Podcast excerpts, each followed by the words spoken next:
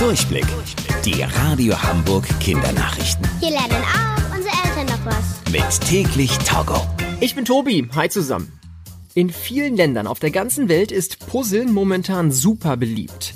So hat einer der größten deutschen Spielehersteller jetzt gesagt, dass er 2020 viel mehr Puzzle verkauft hat als in den Jahren davor. Und zwar an Menschen auf der ganzen Welt. Insgesamt waren es im letzten Jahr 28 Millionen Puzzle. Und der Grund für diesen Puzzletrend ist Corona. Da sind sich Fachleute sicher.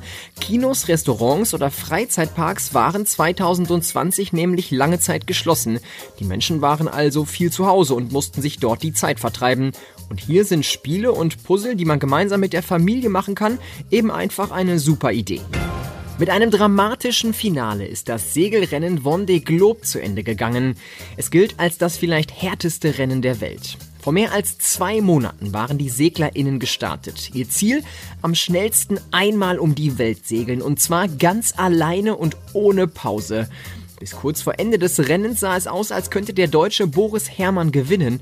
Aber dann rammte er mitten in der Nacht ein Fischerboot. Verletzt hat sich dabei zum Glück niemand. Aber Boris Herrmanns Boot wurde schwer beschädigt. Er konnte nur ganz langsam weitersegeln. Gewonnen hat am Ende der Franzose Yannick Bestaven. Aber irgendwie sind nach diesem zweimonatigen Abenteuer alle Gewinner. Die Radio Hamburg Kindernachrichten. Mit täglich Togo.